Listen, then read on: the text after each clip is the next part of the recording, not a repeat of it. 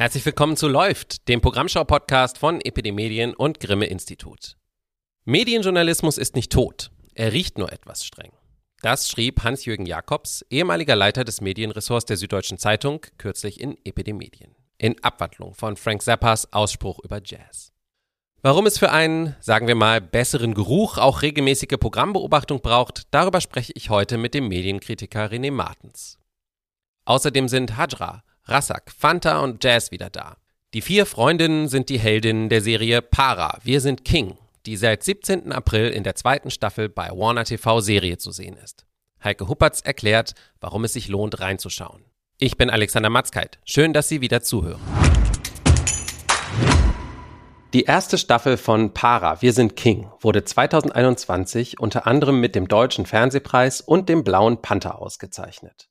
Auch eine Grimme-Preisnominierung in der Kategorie Kinder und Jugend gab es. Die Serie begleitet vier junge Frauen dabei, wie sie im Berliner Viertel Wedding erwachsen werden. Zwischen Partys und großen Träumen. Hier ist ein Ausschnitt aus dem Trailer zur zweiten Staffel. Der Angeklagten wird auferlegt, 100 Sozialstunden abzuleisten. Wie lange glaubst du, braucht es, bis ich alles wieder normal machen kann? Halbes Jahr, damit musst du schon rechnen. Ich hab den, den Job. Was für ein Job? Den Ferienjob im Hostel. Ich bin Sadie, freut mich.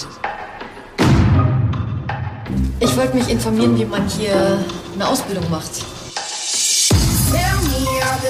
Boah, das hört sich vielleicht ein bisschen weird an, aber ist das vielleicht ein Job oder so? Jan, freut mich. Der lässt sich alleine die erste nicht. Da ist ein Geheimgang. Ey Leute, wir machen hier unten Späti-Partys. Das ist übertriebene illegale Scheiße und ich bin immer noch auf Bewährung. Ohne dreckige Geschäfte, ohne Drogen. Wer macht Para? Wir machen Para.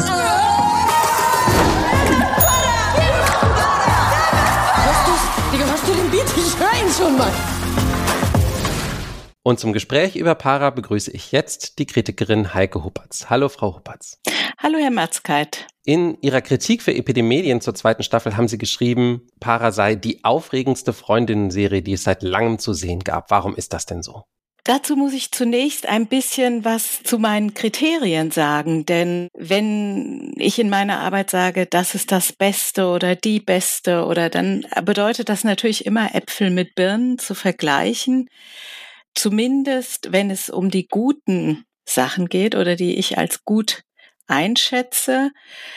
Die guten Serien zeichnet eben aus, dass sie je auf ihre eigene Weise ganz individuell sind. Aber sie haben auch einiges gemeinsam und, und das heißt, sie sind äh, vielstimmig, sie haben sehr verschiedene Charaktere, sie behandeln aktuelle Fragen und Probleme, aber eben nicht auf theoretisierende Art und Weise oder so, wie man das früher genannt hat, in Themenfilmart. Sie haben vielschichtige Charaktere, den idealerweise eine ganze Menge unvorhersehbarer Sachen passieren, auf die sie dann auch so reagieren, dass man nicht von vornherein drauf kommt. Und das finde ich hier eben besonders gelungen. Auf den ersten Blick könnte man Para Wir sind King in zweierlei Hinsicht für ja irgendwie nicht besonders halten. Das eine ist eben, dass man sagen kann, es ist eigentlich ein weibliches Gegenstück für Four Blocks. Und auf der anderen Seite gibt's natürlich haufenweise Adoleszenzserien. Und ich würde sagen, Para, wir sind King hat von allen dem etwas, ist aber trotzdem ganz einzigartig und unterscheidet sich vor allen Dingen durch die Charaktere, durch die Vielschichtigkeit der Charaktere und dadurch, dass man im Grunde in jeder Szene denkt, die wissen, wovon sie reden. Die wissen ganz genau, worum es hier geht. Und das hat sich niemand im stillen Kämmerlein ausgedacht. In der Wirkung bedeutet es, dass man diesen vier Hauptfiguren, diesen jungen Frauen, äh, von Anfang an nah ist und dauernd wissen will, was ihnen weiter passiert. Und was ihnen weiter passiert, ist so originell und zum Teil wenig vorhersehbar, dass ich eben zu dem Schluss gekommen bin, dass es sich hier, wenn nicht um die beste, doch zumindest um eine der besten aktuellen Serien handelt. In der ersten Staffel war ja das zentrale Handlungselement, dass es um einen Drogendeal ging, der schief ging. Wo setzt die zweite Staffel an und was sind diesmal die Haupthandlungselemente? Das Wesentliche ist, dass es denen auch dieser Drogendeal äh, zufällt. Es passiert irgendwie plötzlich. Äh, man findet bei, in ganz anderem Zusammenhang einen Beutel mit Stoff und denkt, so, jetzt sind wir auch mal dran. Äh, wir jungen Frauen, die nicht privilegiert sind, jetzt äh, machen wir uns die Welt mal offen, wenn sie uns schon nicht offen steht. Aber es ist so dilettantisch im Verlauf gemacht, wie man diese Drogen wieder an den Mann bringen möchte. Und aus einer Verkettung entwickeln sich mehrere Seitenverkettungen. Und auf jeden Fall endet die erste Staffel ja damit, dass Ras, eine der vier Freundinnen, und zwar ausgerechnet die bürgerlichste, die auch verlobt ist oder zumindest war zu dem Zeitpunkt und Zahnarzthelferin werden möchte, bei einer dramatischen Begegnung sehr schwer verletzt wird und man könnte denken, sie stirbt. Zu Beginn der zweiten Staffel ist Rass im Krankenhaus und erholt sich. Also sie war wirklich sehr schwer verletzt. Und der Staffelauftakt ist so, dass die drei übrigen Freundinnen im Krankenhaus auflaufen und ihre Freundin sehen möchten und ein Nein nicht akzeptieren. Und der Krankenpfleger an der Rezeption hier sagt, hier, wir sind hier nicht äh, und so weiter. Da kommt, äh, kommt ein rassistisches Motiv auch ins Spiel, woraufhin dann äh, Hajra, die hm, ist auch diejenige mit der kurzen Lunte, vollkommen ausrastet und äh, man sich eigentlich oder Frau sich Zugang verschaffen will zum Krankenhaus, wenn es sein muss, auch gewaltsam. Also man ist sofort in medias res und will wissen, was ist da los. Sie sind schon wieder in der Bredouille. Es scheint nicht besser geworden zu sein. Hajra wird verurteilt und muss 100 Sozialstunden ableisten und die sieht man im Schnelldurchlauf. Und das ist zum Beispiel auch wieder der Auftakt äh, eines gewissen Tons dieser Serie oder den sie auch hat. Das ist sehr witzig geschnitten, wie sie im Schnelldurchlauf die Sozialstunden ableistet und die Szene endet, dass sie bei ihrer Bewährungshelferin ist und die ihr zum ersten Mal sagt, das hast du richtig gut gemacht und viele anderen hätten das nicht so hingekriegt und so gestärkt will Hajra ihrem Leben auch neue Wendungen geben und das passiert dann auch bald. Das heißt, es geht aber weiter um die Träume und Wünsche der vier sozusagen aus ihrem Leben irgendwie in irgendeiner Weise was zu machen, aber trotzdem dabei den Spaß nicht zu vergessen. Sehe ich das richtig? Genau, es setzt im Grunde nahtlos an. Die Mitspielerinnen und Mitspieler sind dieselben. Die Wünsche oder die, die Motive, die die vier weiblichen Hauptfiguren äh, antreiben, sind immer noch dieselben. In der PR zur Serie heißt es sehr oft, sie möchten einen Platz im Leben finden, aber im Grunde genommen möchten sie sich die Welt öffnen. Sie möchten sich eben nicht auf einen Platz festlegen lassen, sondern sie möchten sich ausprobieren und sie möchten auf die Welt losgehen und sich das alles holen, was die anderen vermeintlich leicht bekommen. Die Schauspielerinnen, allen voran äh, Soma Püssol als Hadra, sind ja viel gelobt worden und auch mit Preisen ausgezeichnet worden. Was macht denn das Team rund um Para aus? Die Head-Autorin ist Victoria Sohe Als, Regisseur ist äh, von allen Folgen Özge Yildirim. Was zeichnet dieses Team aus in Ihren Augen? Was ich sehe, weil ich auch sehr viel sehe, ist, dass hier ein Team miteinander am Werk ist, das von einer ganz großen Lust zur Gestaltung getrieben wird. Ich meine, dass hier diese Lust, etwas ganz Authentisches zu schaffen und ehrlich zu sein. Also es wirkt äh, für mich sehr nah. Und ich finde, man sieht, dass hier ein Team ganz eng zusammengearbeitet hat und auf ein gemeinsames Ziel hin. Und das Ziel war eben nicht nur Alltagsrassismus, äh, Probleme unterprivilegierter Jugendlicher, äh, Rollenerwartungen an Frauen oder Genderbegriffe oder irgendwas Abstraktes aufzuzeigen, sondern einfach zu zeigen. Und das Team schafft es, etwas ganz Lebendiges daraus zu machen. Sie haben es vorhin schon kurz erwähnt, der Vergleich mit Four Blocks drängt sich so ein kleines bisschen auf. Özgür Yildirim ist auch Regisseur unter anderem. Was ist denn der Unterschied?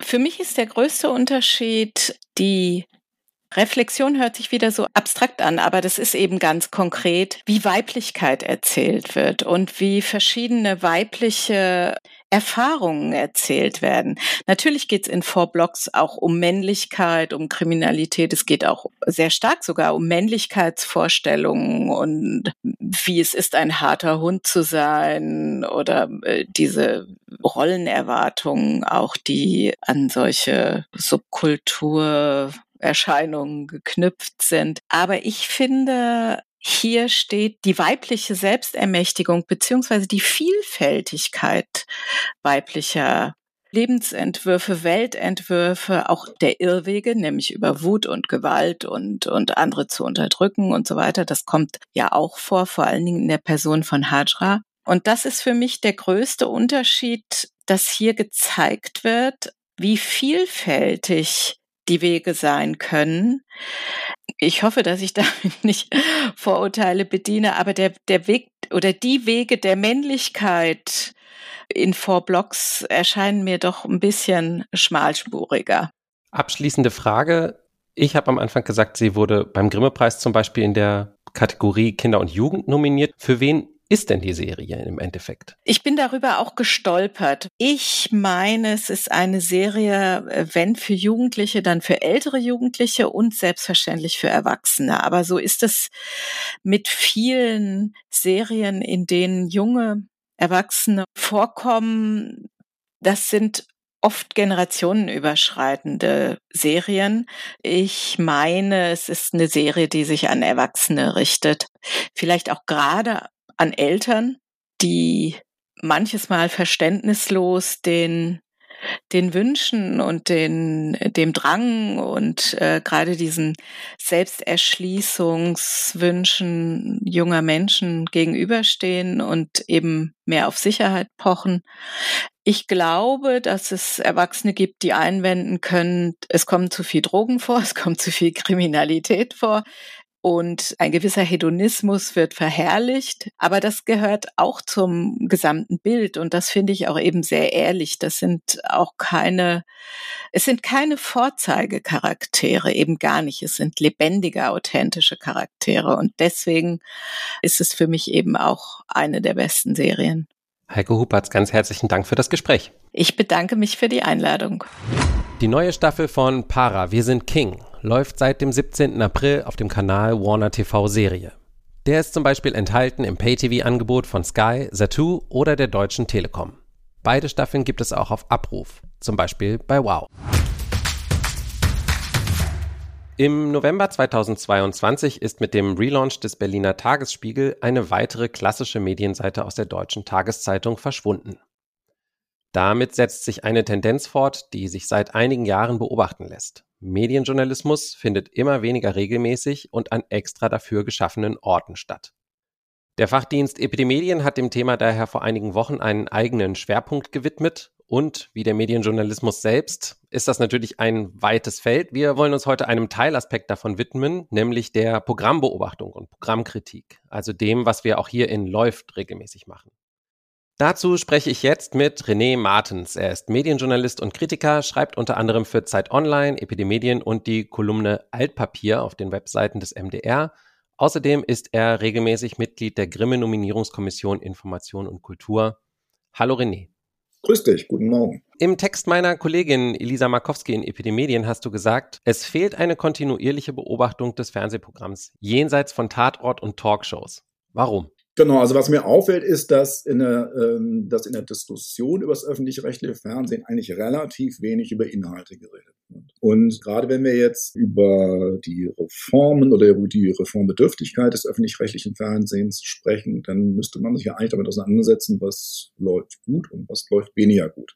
Und mir fällt also auf, dass sich niemand kontinuierlich auseinandersetzt mit Entwicklungen in Sendungen wie Weltspiegel, Auslandsjournal, äh, den Politikmagazinen. Also ich meine, das sind ja sozusagen tatsächlich die, die, ähm, die Perlen äh, des, des öffentlich-rechtlichen Rundfunks, sie sollten es sein. Und die sind eigentlich nie Gegenstand oder sehr, sehr selten Gegenstand von Berichterstattung. Ähm, also der Weltspiegel hat Anfang des vergangenen Jahres ähm, äh, einen neuen Sendetermin bekommen, Anfang 2022. Damit sind auch inhaltliche Veränderungen einhergegangen. Und das ist auch eigentlich relativ wenig behandelt worden. Also was mir vorschweben würde, wäre tatsächlich, dass einfach Redaktionen sagen, man kann sich doch einfach auch mal eine bestimmte Sendung oder einfach auch eine bestimmte Rubrik in einer Sendung mal über einen längeren Zeitraum anschauen. Wie hat sich das entwickelt? Wie ist die Qualität? Und das Problem dabei ist natürlich, dass das sehr, sehr, sehr zeitaufwendig ist und dann ist eben die Frage, wie kriegt man das finanziert? Das ist natürlich die Krux, das ist mir völlig klar. Aber was wäre der Erkenntnisgewinn? Der Erkenntnisgewinn wäre, ähm, dass man schon sagen kann, was macht eine Sendung aus? Wie wichtig ist eine bestimmte Sendung? Also erfahre ich da, äh, erfahre ich da etwas Neues? Also was, was wird da recherchiert? Wird dort etwas auf eine Weise präsentiert, die mir jetzt sozusagen einen Mehrwert hat für mich als Zuschauer? Ähm, es müssen ja nicht immer investigative Recherchen sein. Das kann ja auch einfach sein, dass sozusagen Recherchen gebündelt würden, während das nochmal ein Blick drauf geworfen wird, der, der sozusagen Erkenntniswert hat. Und das wäre schon eine, eine Erkenntnis, die das, äh, die sozusagen eine Programmbeobachtung auch, auch, auch liefern kann. Und gerade wenn man jetzt über Dinge redet wie Zusammenlegung von ZDF und ARD. Das sind ja sozusagen medienpolitische Forderungen, die jetzt nicht mehr völlig aus der Luft gegriffen sind. Da kann, muss man, kann man sich natürlich angucken, ähm, was macht das Auslandsjournal anders als der Weltspiegel zum Beispiel. Machen die was anders? Wo ist sozusagen, inwiefern wäre es wichtig, dass beide Sendungen halt weiter existieren? Als Mitglied der ähm, Nominierungskommission für Information und Kultur hast du ja tatsächlich die Möglichkeit oder auch die Aufgabe, viel, viel Fernsehen zu sichten aus diesem Bereich. Was ist dir denn dabei aufgefallen? Also was, was hast du für dich persönlich zum Beispiel oder in deiner Arbeit da rausgezogen, wo du sagst, das würdest du mehr Leuten wünschen, dass sie diesen Erkenntnisgewinn auch kriegen? Wenn man das jetzt grob zusammenfassen würde, was jetzt die Erkenntnis war des Preisjahres, über das wir jetzt reden, also das, ähm, die Preisverleihung findet ja demnächst statt, ist eigentlich, dass es in der absoluten Spitze tatsächlich mehr gute Sachen gibt, vielleicht sogar dass sozusagen je mehr man aber äh, in die Breite geht, desto schwächer es wird.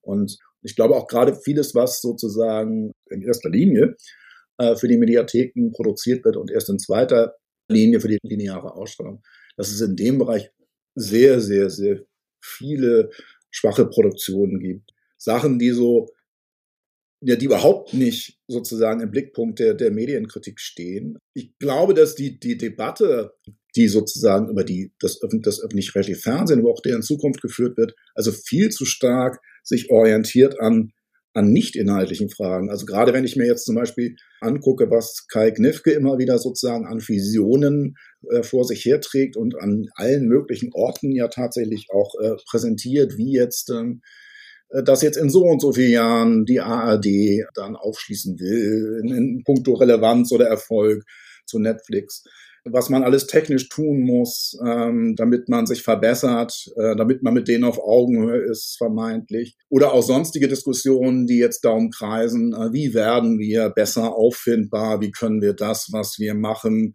sozusagen besser an die Leute bringen und die Leute erreichen, die wir bisher nicht erreichen. Ja, aber es wird halt viel zu selten darüber geredet, was passiert denn eigentlich, was sind denn eigentlich die Inhalte? Aber das klingt für mich so ein bisschen danach, als würde regelmäßige Programmbeobachtung, wie du sie beschreibst, vor allen Dingen dazu beitragen, dass jemand, Rundfunkräte, Aufsichtsgremien, wer auch immer, Entscheidungen darüber treffen könnten, was sie abschaffen müssen. Hm, ja, das wäre jetzt, ich würde eher sagen, äh, die sollen nicht darüber äh, reden, was sie abschaffen müssen, sondern sie sollen sich überlegen, was sie was tatsächlich wichtig ist. Das ist ja, das ist ja sozusagen der andere Ansatz. Also es gibt ja die Programmausschüsse von den Rundfunkräten, die ja noch spezialisiert darauf sind, auf die Programmbeobachtung. Ähm, ich habe nicht so einen richtigen Einblick in die alltägliche Arbeit, beziehungsweise in die Arbeit, die jetzt dieser Programmausschuss macht und diese Programmausschüsse machen. Aber es ist mir völlig klar, dass aufgrund der Strukturen der Gremienaufsicht und dass die Leute eben das auch ja praktisch, äh, dass das kein Hauptjob ist und dass sie das nebenbei machen und dass sie natürlich andere Dinge auch noch zu tun haben, dass das eben sehr schwer zu leisten ist, diese professionelle Programmbeobachtung in kontinuierlicher Form. Es gibt ja dann auch überlegen, wie, wie kann man das reformieren oder inwieweit kann dann Expertise von außen, was jetzt nicht unbedingt ist auch wieder schwierig, wenn das Medienkritiker diese Expertise von außen liefern, weil Medienkritiker sind ja auch keine Unternehmensberater. Das war nämlich auch mein Gedanke, ist das dann überhaupt die Aufgabe von Journalismus natürlich? Klar, es müsste dann eben andere Formen von Expertise geben, die man dann halt einholen könnte, die, die sich, die, die sich Rundfunkräte vielleicht besorgen. Oder sozusagen die Arbeit von Rundfunkräten wird halt insoweit gestärkt, dass sie halt äh, in der Lage sind, auch tatsächlich sich kontinuierlicher mit Programmen zu beschäftigen. Also wie soll man das sozusagen äh, in den Griff bekommen? Und klar, das gilt für den normalen Medienjournalismus ja letztlich auch. Also da ist es dann eine Zeitfrage und dann letztlich eine Geldfrage. Ich habe jetzt auch keine, ähm, keine Vision, wie das genau aussehen soll. Ich habe jetzt keine Rubrikenidee im Kopf so richtig. Aber es gibt ja immer so Schlagworte zur, zur Lage des, des öffentlich-rechtlichen Rundfunks und zur Qualität und zu seiner vermeintlichen politischen Ausrichtung. Und das kann man ja alles, ähm, man kann sich einfach auch nur die Meinung in den Tagesthemen über einen bestimmten Zeitraum angucken. Von der eingestellten Medienkorrespondenz gab es ja diese, immer diese Liste mit der, welcher Sender war wie oft vertreten und wer hat die meisten Kommentare gesprochen. Das hat jetzt der Medieninsider fortgeführt. Aber da kann man natürlich auch im Prinzip noch weitergehen und gucken, also welche Themen sind da, wie sind die Themen, wie ist das ausgerichtet, hat man mindestens mal so eine Art von Grundlage, wie man dann auch vielleicht äh, in dem Bereich argumentieren kann. Es fehlt so eine Art Mittelding zwischen vielleicht dem hintergründigen Medienjournalismus und sowas wie einer Studie von Otto Brenner oder so, also irgendwas dazwischen. Das ist natürlich dann auch wieder eine Frage, wer finanziert das, aber das wäre wünschenswert, dass es im Medienjournalismus Ansätze gäbe, die sich dann tatsächlich intensiver mit bestimmten Programmen beschäftigen. Vieles von dem, was du beschreibst, klingt für mich fast eher nach wissenschaftlicher Beobachtung oder Evaluation. Sollten das dann vielleicht auch lieber WissenschaftlerInnen machen? Nein, also ich bin ja selber überhaupt kein Medienwissenschaftler, ich bin Medienkritiker. Ich weiß, wie Medienwissenschaftler ticken und ich glaube, dass sozusagen das, das handwerkliche Besteck dafür ist der Medienjournalismus. Also das geht darum, dass das handfest formuliert werden sollte, ja, dass das nicht auf eine Art formuliert werden sollte, die jetzt eher sozusagen für einen akademischen Diskurs gedacht ist, ohne den jetzt kleinreden zu wollen, sondern finde schon, dass, also so wie ich Medienkritik verstehe, sollten das, sollten das auch Praktiker sozusagen aus dem Journalismus machen, die sich mit Fernsehen auskennen oder vielleicht ähm, sozusagen Journalisten, die dann vielleicht auch entsprechend ähm, ausgebildet werden, dass sie so etwas können. Alles klar, vielen Dank für das Gespräch. Wenn Sie noch mehr zum Thema lesen wollen, Hans-Jürgen Jakobs Plädoyer zur Rettung des Medienjournalismus haben wir Ihnen in der Podcast-Beschreibung verlinkt. Und das ist auch schon wieder das Ende dieser Folge von Läuft. Haben Sie Meinungen oder Themenvorschläge, schreiben Sie uns an medien.epd.de. Sie finden Epidemedien und das Grimme-Institut auch auf diversen Social-Media-Kanälen, beide auf Twitter, Epidemedien auch auf LinkedIn, das Grimme-Institut auch auf Facebook. Abonnieren Sie den Podcast, um keine Folge zu verpassen und bewerten Sie uns gerne auf Apple Podcasts und Spotify, damit andere es leichter haben, den Podcast zu finden. Was auch wirklich hilft, damit mehr Leute zuhören, ist, den Podcast einfach persönlich weiterzuempfehlen. Wir hören uns in zwei Wochen wieder. Bis dahin, gönnen Sie sich gutes Programm.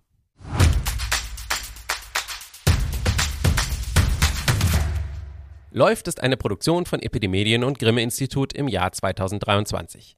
Redaktion Lucia Eskes, Alexander Matzkeit und Dimut Röther.